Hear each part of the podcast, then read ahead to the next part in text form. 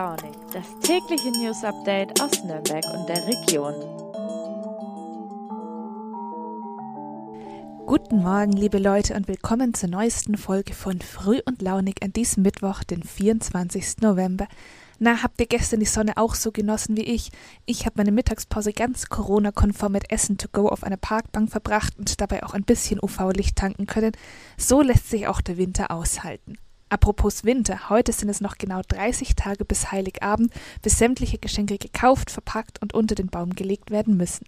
Noch vor einigen Jahren stürmten viele dafür am Black Friday die Geschäfte, mittlerweile gibt es dafür eine komplette Black Week des Massenkonsums.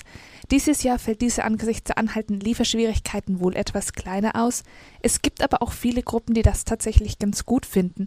Diese Gegenbewegung ruft mittlerweile zum sogenannten Kaufnix-Tag auf. Weniger kaufen, das man nicht braucht, das ist tatsächlich oft ein guter Rat. Sonst stapelt sich nämlich irgendwann der ganze ungenutzte Tand auf dem Dachboden und am Ende landet er vielleicht als Müllhaufen im Naturschutzgebiet. Davon erzählt uns heute mein Kollege Alexander Bruck. Außerdem sprechen wir über das Global Art Festival 2021, das ganz neue kreative Wege beschreitet. Und zuletzt verrate ich den Studierenden unter euch, wo ihr in den nächsten Wochen als Helfer herzlich willkommen seid. Die Schnäppchenjagd bei Freenet ist eröffnet. Ich hab euch zur Black Week sowas krasses vor die Flinte gelockt. Da will man sich einen Screenshot von der Rechnung als Trophäe an die Wand hängen. Das Samsung Galaxy S21 5G. Ab nur einem Euro mit mindestens 200 Euro Tauschprämie bei Mobilcom Dibitel. Und bevor jetzt alle davon Wind bekommen, schießt euch den Deal jetzt auf freenetdigital.de.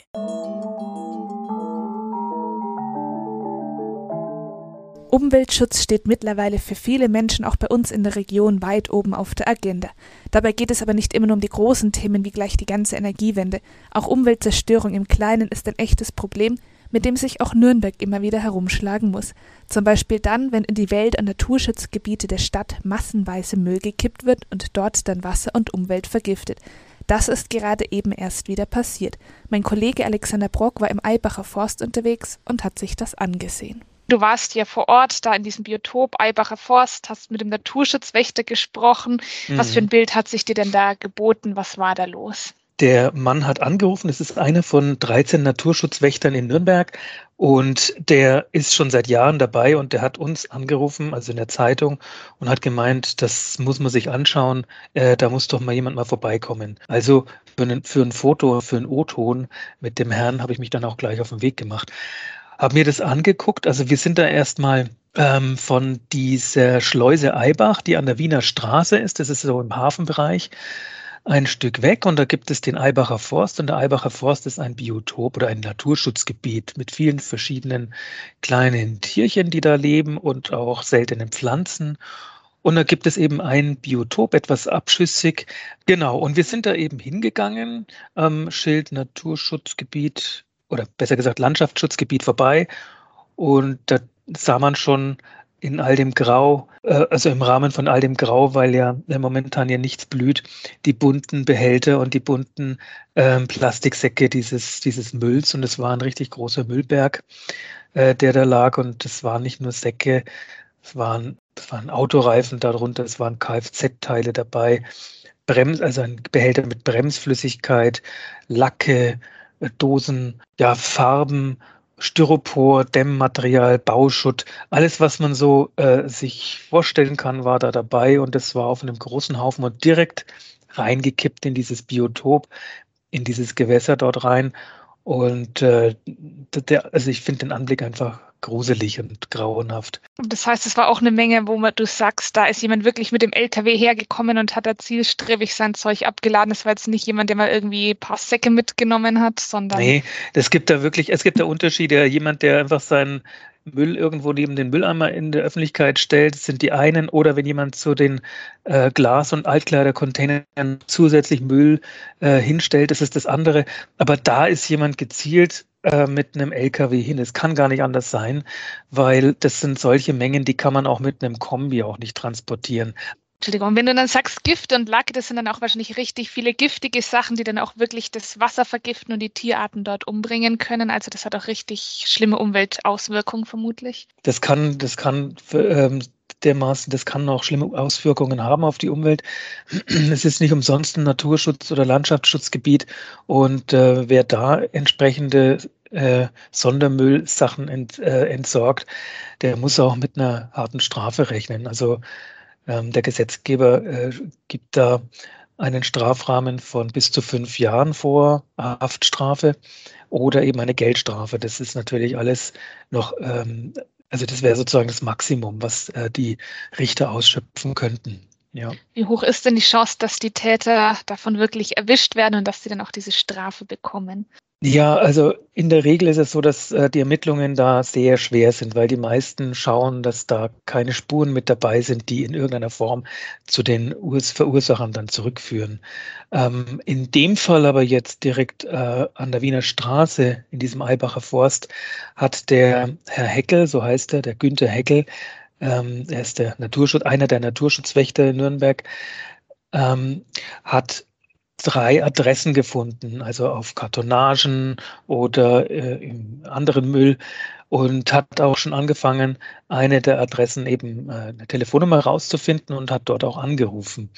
Und ähm, das wäre jetzt zum Beispiel eine Möglichkeit. Diejenigen waren entsetzt, die haben nicht damit gerechnet, also die konnten sich nicht erklären, wie der Müll oder wie ihr Karton da jetzt hinkommt. Also möglicherweise steckt dahinter ein Subunternehmen, jemand, der äh, Entrümpelung anbietet, um Entsorgung von irgendwas, Keller ausräumen und äh, das für einen günstigen Preis und man muss, müsse sich dann keine Gedanken mehr um die Entsorgung machen. Also sowas gibt es, sowas, mit sowas hat die Kripo auch öfter zu tun, auch bei Ganz äh, bekannt sind diese Dachsanierer, die sich ähm, für, äh, die sich anbieten, Ethanitplatten auf den Dächern, also das ist asbestbeladenes oder be, ähm, ähm, asbestverdichtetes Zeug, das ganz ganz streng getrennt werden muss und äh, die Entsorgung muss da ganz kontrolliert ablaufen, weil Asbest, wie bekannt, ja ähm, krebserregend ist. Und äh, mit solchen Fällen hat also die Kripo momentan zu tun, dass also Subunternehmen Dachsanierungen anbieten, die ähm, äh, Überreste des alten Dachs, also sprich diese Asbestteile, mitnehmen und dann wild irgendwo äh, im Wald entsorgen. Du sagst, hast es hier gerade schon gesagt, solche Vorfälle gibt es in Nürnberg immer mal wieder. Wie will denn die Stadt darauf reagieren? Versucht die da irgendwie gegenzusteuern, diese Gebiete zu überwachen? Ist wahrscheinlich sehr schwierig, zum Beispiel die riesigen Waldgebiete. Kann man da was machen? Sicherlich, ähm, das ist nicht einfach, das zu überwachen. Allerdings will die Stadt was tun. Und das Einzige, was, womit sie punkten kann und was sie machen kann, ist, die, ähm, die, den Takt der Kontrollen etwas zu verengen. Und äh, deswegen wird also der, der Stamm der Naturschutzwächter, die es übrigens schon seit 1983 in Nürnberg gibt, aufstocken. Äh, derzeit sind es so 13 Leute, die sich ähm, um ihre Reviere kümmern und regelmäßig gucken und auf Streife gehen. Es werden künftig aber 20 sein. Das wurde auch im Umweltausschuss schon so beschlossen. Das Geld ist auch eingestellt. Äh, ich denke, Anfang nächsten Jahres oder Mitte, nächsten Jahres werden die, die ähm, sieben weiteren Naturschutzwächterinnen und Wächter kommen. Alles klar. Ansonsten ist es wahrscheinlich schwierig, weil das ist ja eher ein Problem, was dann einzelne schwarze Schafe betrifft und nicht so, dass man jetzt sagt, man kann die Menschen sensibilisieren wie beim Müll in der Stadt, sondern da muss man wirklich einfach versuchen, die schwarzen Schafe zu erwischen, oder? Ja, man kann also durch die Öffentlichkeitsarbeit, so wie wir, wie wir es ja machen, auf nordbayern.de, Nürnberger Zeitung oder Nürnberger Nachrichten, darauf aufmerksam machen, dass die Menschen, die bei uns in unserem Verbreitungsgebiet leben, sensibilisiert werden, dass sie darauf ein Auge haben, auch Acht geben, wer ist denn das, was für Unternehmen sind es, die mir hier die Dienste anbieten, ob das nun Dachsanierung ist oder ob das jetzt ähm, das, das Entrümpeln meines Dachbodens oder des Kellers ist, äh, dass man da einfach genauer drauf guckt. Wenn einem etwas dubios vorkommt, dann ist, denke ich mal, der Anruf bei der Polizei ein guter Rat. Alles klar, dann danke dir für die ganzen Infos, Alex. Bitte, sehr gerne.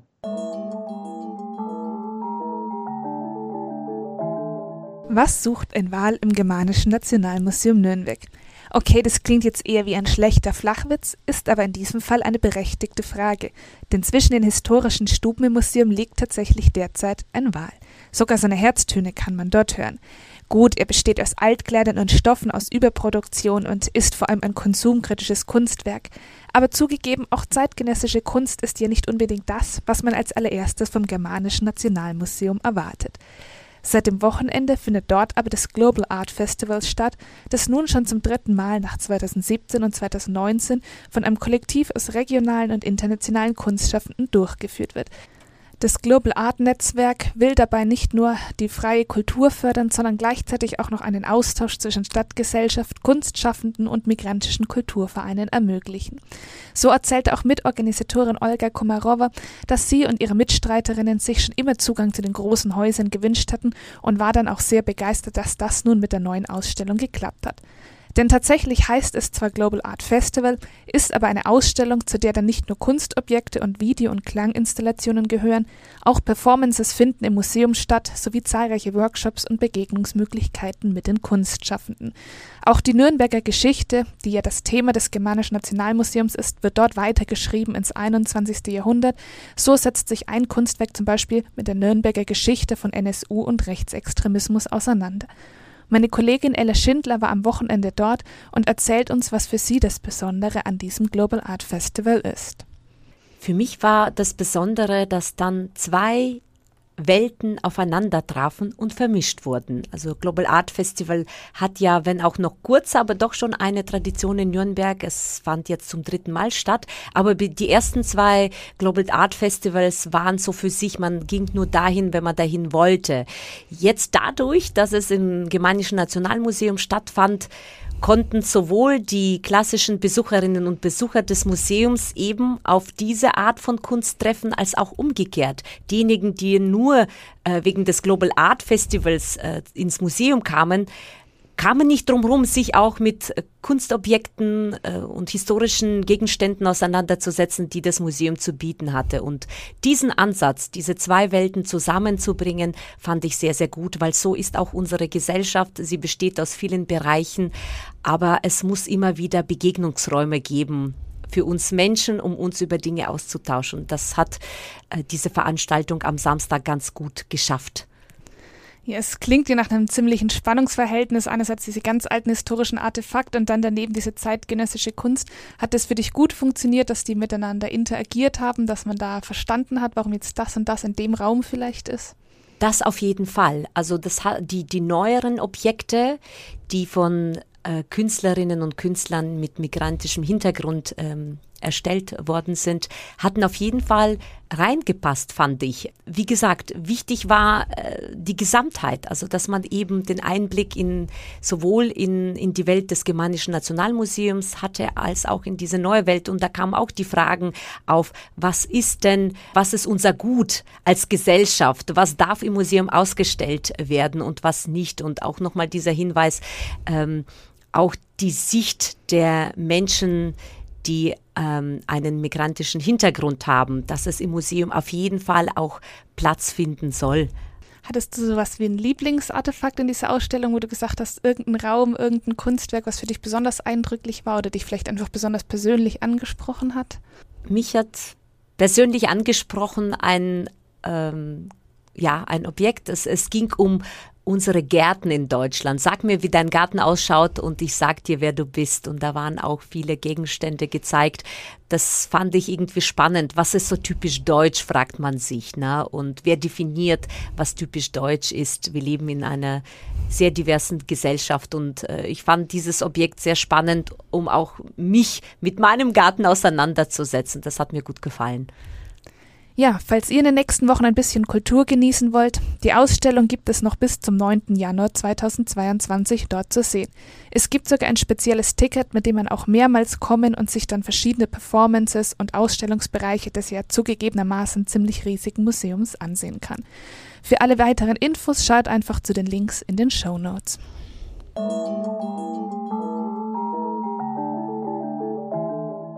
Studierende, aufgepasst! Falls ihr auf der Suche nach einer Stelle seid und dabei gerne auch etwas Sinnvolles tun wollt, dann könnt ihr nämlich jetzt an den Kliniken, zum Beispiel in Fürth und Erlangen, bei der Corona-Bekämpfung helfen. Schiebt mit uns eine Schicht, so heißt es schon seit dem Spätsommer in einer vierten Stellenanzeige.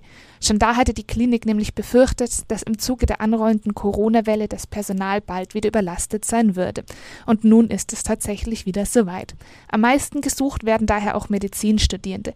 Erstsemester sollen sich dann vorsichtig an die Arbeit im Krankenhaus herantasten können.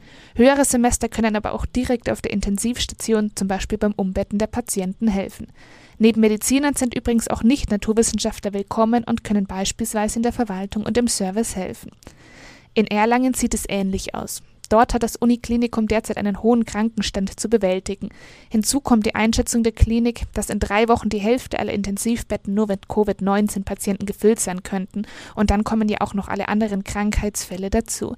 Daher werden auch dort Unterstützer gesucht, die zumindest ein paar Monate Pflegeerfahrung mitbringen. Ganz neu ist die Idee, Studierende bei der Corona-Bekämpfung einzusetzen, übrigens nicht. Auch während der ersten Welle im Frühjahr 2020 waren schon mehrere hundert Studierende im Einsatz, um dem Krankenhauspersonal zu helfen. Und nun ist es eben wieder nötig geworden. Die Intensivstationen in der Region sind ja schon seit Tagen bzw. Wochen völlig überlaufen. Den Höhepunkt der Belastung erwartet man am Uniklinikum in Erlangen übrigens erst im Januar 2022 und daher ist man dort über jede Hilfe in den kommenden Monaten froh.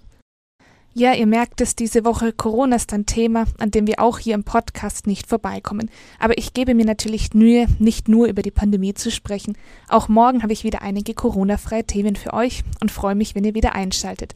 Bis dahin, macht es gut, habt einen schönen Tag, eure Jana.